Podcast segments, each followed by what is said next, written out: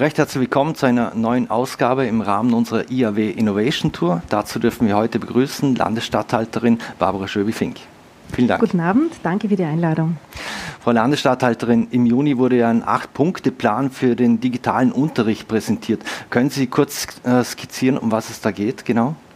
Ja, gerne. Äh, das Bildungsministerium hat diesen Acht-Punkte-Plan äh, präsentiert und sicher hat dort die Pandemie, die Monate davor, die äh, die Schülerinnen und Schüler ja im digitalen Unterricht, im Online-Unterricht verbringen mussten, sich eine Rolle gespielt, auch mit der Geschwindigkeit, wie jetzt dieser Acht-Punkte-Plan präsentiert worden ist und auch der Drive, der jetzt in der Umsetzung steckt.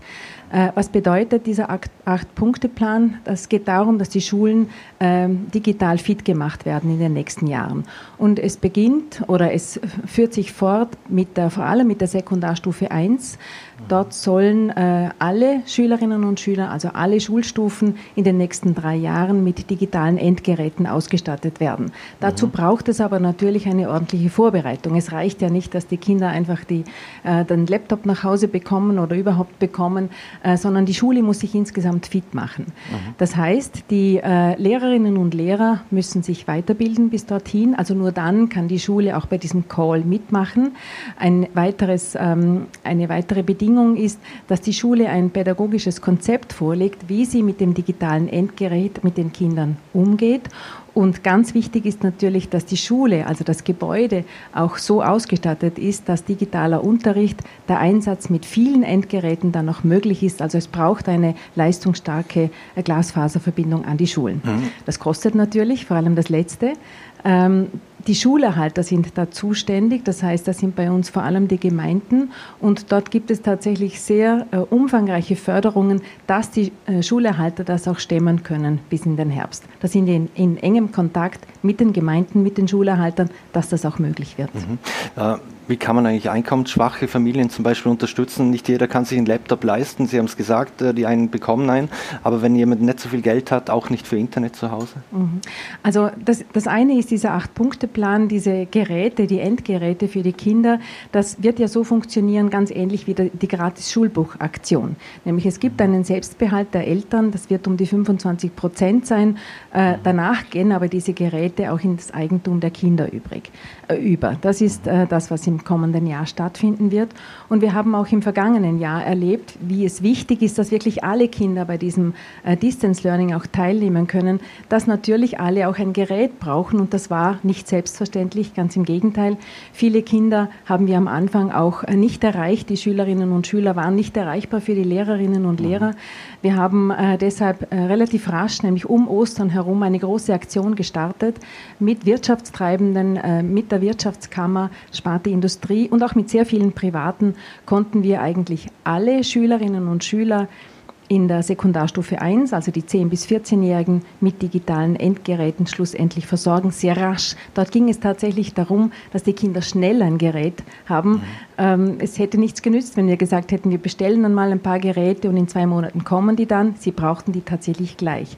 Mhm. So konnten wir vor allem die Kinder und die Familien unterstützen, wo äh, viele Kinder, vielleicht zwei, drei zu Hause gesessen sind, ein Gerät gebraucht haben, womöglich noch der Papa auch zu Hause oder die Mama, mhm. beide vielleicht im Homeoffice, ein Gerangel um die Geräte. Man kann sich das nur äh, man kann sich das vorstellen, dass das schwierig war. Also so haben wir dort versucht, die Kinder zu unterstützen. Mhm. Weil Sie gerade die Erreichbarkeit angesprochen haben, ähm, welche Rolle spielt Standardisierung? Äh, der, ich sage mal, der, der Musiklehrer macht es mit mhm. Zoom, der Deutschlehrer macht es mit Teams, mhm. der andere nimmt Skype. Ähm, Gibt es da Initiativen? Die hat es gegeben, Gott sei Dank. Ja, das ist auch ein Learning aus der Krise. Äh, man muss sich vorstellen, die Schulen mussten tatsächlich von einem Tag auf den anderen, sie hatten drei Tage genau genommen Zeit, um auf dieses Distance Learning umzustellen und waren im Detail nicht vorbereitet, weil so eine Situation hat es tatsächlich in Österreich, aber ich glaube auch in den umliegenden Ländern noch nie gegeben. Das heißt, sie mussten relativ rasch äh, Kommunikationswege aufbauen zu den Schülerinnen und Schülern, äh, Lernplattformen einrichten, äh, analoge Päckchen schnüren für die jüngeren Kinder. Äh, das hat am Anfang zu Schwierigkeiten geführt, auch zu sehr viel Mehrarbeit für die Lehrerinnen und Lehrer. Daraus hat man gelernt und äh, im Sommer mussten sich die Schulen dann oder konnten sich die Schulen auf eine einheitliche Kommunikationsplattform, also pro Schule, mhm. einigen, so dass wirklich alle Kinder und alle Lehrer dieselbe Kommunikationsplattform auch mit den Eltern verwendet haben oder jetzt verwenden. Und das Gleiche war auch mit den Lernplattformen. Auch dort musste sich die Schule entscheiden für eine Plattform, so dass es sowohl für die Lehrer als auch für die Schul Schüler und natürlich auch für die Eltern viel, viel einfacher geworden ist. Das war sehr wichtig auch, mhm. diese Standardisierung. Mhm. Äh, die Digitalisierung schreitet voran. Äh, das ist natürlich auch eine große Herausforderung für die Lehrer. Mhm. Wie kann man das in Zukunft sicherstellen, dass die auch mit diesen Entwicklungsschritten äh, Schritt halten? Mhm. Also ich habe den Eindruck, und das war auch die Erfahrung des letzten halben Jahres, dass die Lehrerinnen und Lehrer höchst interessiert sind, diese digitalen Kompetenzen sich auch anzueignen. Vor gut einem Jahr hat die Pädagogische Hochschule, so wie sie es immer macht, in ihren Fort- und Weiterbildungsangeboten auch natürlich Weiterbildungsangebote für digitales Lernen im Programm gehabt. Damals mussten sie abgesagt werden, mangels Interesse der Lehrerinnen und Lehrer. Man hat einfach noch nicht erfahren gehabt, wie wichtig das ist, wenn man solche Kompetenzen auch tatsächlich bereit hat. Und ähm, im März waren zwischen März und April sind äh, 600 Lehrerinnen und Lehrer in diesem Segment äh, weitergebildet worden. Die Pädagogische Hochschule hat sofort reagiert und hat äh, Online-Kurse ähm, angeboten. Und dieses Interesse an diesen digitalen Lernformen ist nach wie vor ungebrochen. Das heißt, es braucht keine zusätzliche Motivation, sondern sie wissen, sie brauchen das, es ist wichtig, dass sie den Unterricht auch so fortführen können. Also ich glaube gar nicht, dass es äh, zusätzliche äh, Incentives oder zusätzliche mhm. Anreize braucht. Mhm. Jetzt wissen wir, Jugendliche und Kinder bewegen sich sehr natürlich im digitalen Raum, unter Anführungszeichen gesehen. Aber wie kann man denn die Medien- und Datenkompetenz äh, bei Schülern und Kindern vor allem äh sensibilisieren und auch erhöhen? Das ist etwas sehr Wichtiges, äh, genau weil es ja nicht reicht, dass man Kinder vor einen Laptop setzt, sogar wenn sie äh, sehr digital affin sind und sich sehr gut auch schon sehr gut auch umgehen mhm. können mit diesen Geräten. Ähm, digitale Kompetenz oder digitale Grundbildung geht ja viel weiter.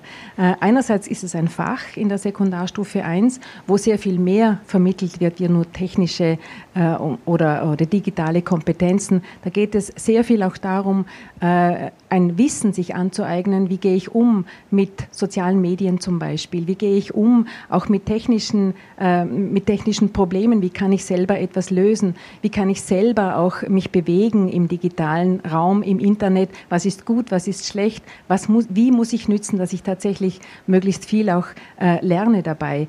Ähm, also es geht nicht nur darum, einfach dieses Gerät ähm, zu bedienen, sondern umzugehen in dieser digitalen Welt. Und ähm, dieses Fach digitale Grundbildung, wie gesagt, ist in der Sekundarstufe 1 verpflichtend. Dort werden sehr viel mehr Kompetenzen vermittelt, wie nur reine Anwenderthemen. Mhm. Abschließend noch, ähm, Bildung und Digitalisierung betrifft ja nicht nur die Schule, äh, sondern auch die Erwachsenenbildung. Was gibt es hier noch für Initiativen und Pläne? Ja, unsere Erwachsenenbildungseinrichtungen haben natürlich auch äh, mit dem Lockdown im, im Frühjahr äh, sehr stark auch umgestellt, haben sehr vieles angeboten digital. Unsere Erfahrung war dann, dass die äh, Menschen, die sich in der Erwachsenenbildung, die in der Erwachsenenbildung umgehen, die sich dort weiterbilden, dass es dort zwei Gruppen gibt, einfach gesprochen.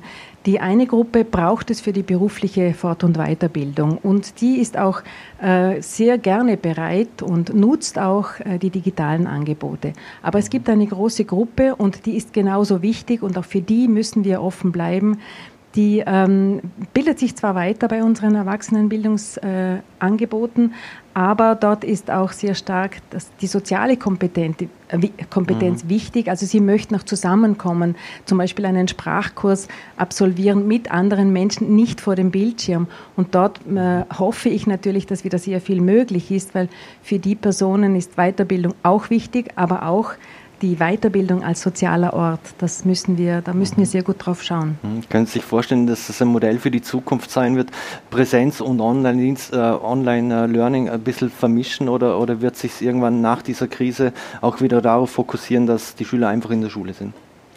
Ich hoffe natürlich, dass die Schülerinnen und Schüler viel in der Schule sein können, weil Schule ist nicht nur zum Lernen da, Schule ist auch ein sozialer Ort. Da geht es viel um Freundschaften, um, um äh, soziales Lernen auch.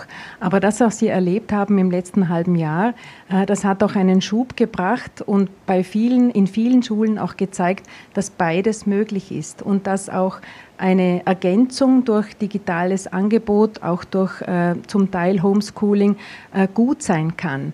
Äh, ich würde mich vor einer Schule fürchten, ganz ehrlich, wenn die Kinder nur noch vor dem Computer sitzen würden und nur noch äh, irgendwo und nicht in der Schule als diesen sozialen Ort.